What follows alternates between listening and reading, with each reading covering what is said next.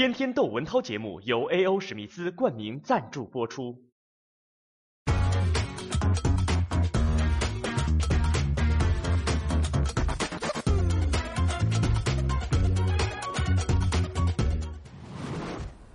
今天咱们讲讲神经病吧，这方面我亲身体会多，因为我觉得我自己就有多种精神病。这要看什么算精神病。呃，为什么我对这个有了兴趣呢？昨天我不留了个尾巴吗？说斯德哥尔摩综合症是怎么回事儿？就是在呃某年啊，在瑞典的首都斯德哥尔摩，有俩银行的这个劫匪啊，打劫银行，他呢挟持了。四个银行的职员跟这个警方对峙了一百三十个小时，呃，六天。后来呢，他们就把这个人质给放了。但是呢，这四个被他们挟持的职员后来呢，不但不恨这个劫匪，反而是同情他们，甚至是筹钱帮他们打官司。甚至于这四个职员里头有一个女职员爱上了其中一个劫匪，而且就在这个劫匪服刑期间啊。跟他订婚，这一下子引起了很多学者的注意，说这是什么情况？他们这一研究发现啊，原来这是一种广泛存在于人类的这么一种现象，所以他们把它叫做斯德哥尔摩综合症。他们发现，从这个纳粹关犹太人的集中营，一直到这个非洲的某个暴君统治下的这个被奴役的这个国民，都有这个征象。你看啊，广义的来说，这狭义的来说就是什么呢？人质对这个绑匪产生了感情，但是广义的讲，这玩意儿也挺阴暗。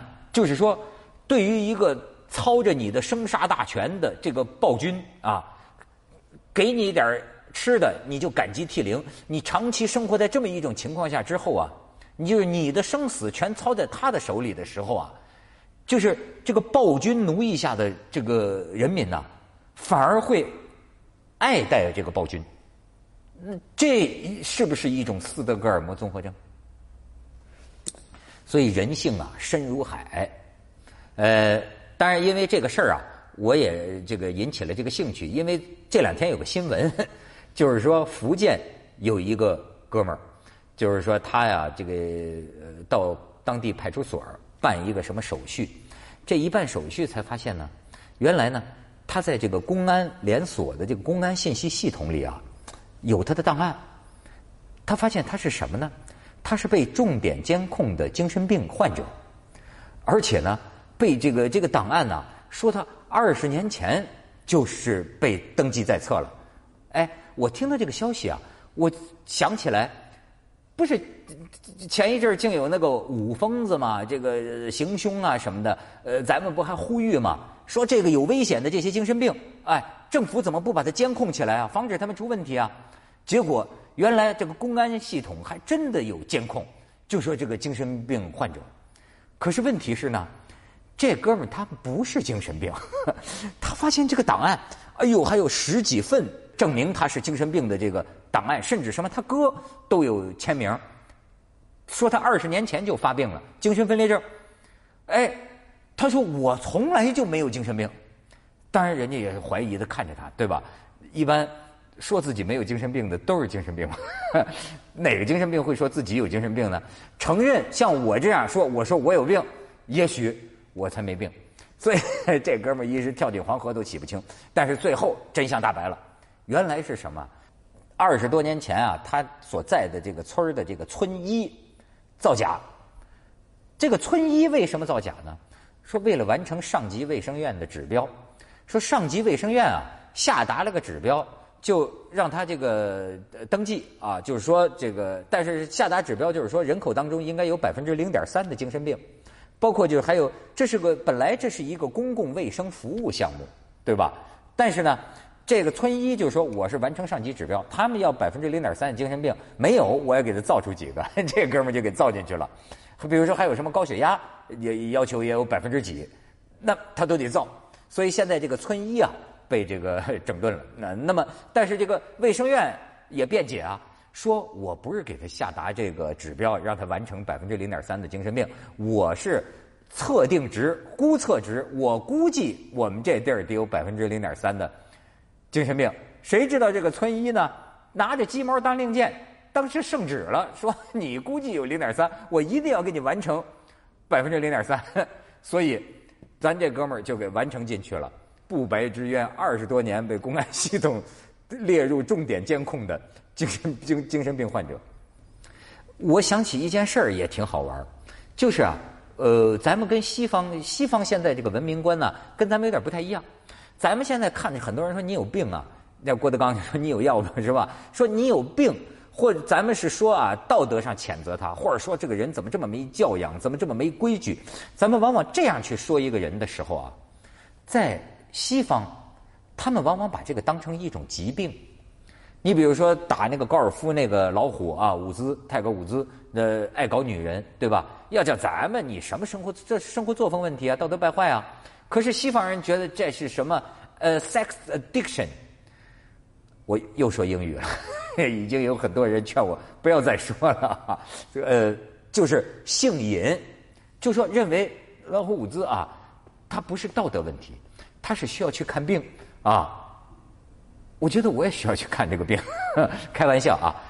就甚至于你比如说这个酗酒的啊，那么他更更倾向于认为你应该去治疗；甚至于吸毒的，他们也认为应该去找医生啊。他不觉得这是一个好像就是你是个坏蛋，你是个坏人，他评价不一样。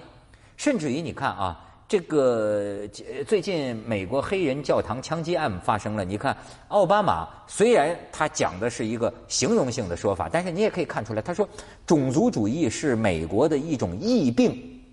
他你看，他觉得这是我们心里的一种疾病，有你要有种族主义的这种观念，你就是一种疾病。那么，我就觉得很多时候啊，我们看到的是一个。呃，正常人，但是我们觉得他这个有点行为不端。可是实际上啊，这西方这种医学、精神医学啊，他早已经把它列入一种 精神病的范围。你比方说啊，这个里边啊有一个偏见的历史。比方说有一种呃叫歇斯底里，这个成语是从英文翻译来的。英文的原词啊。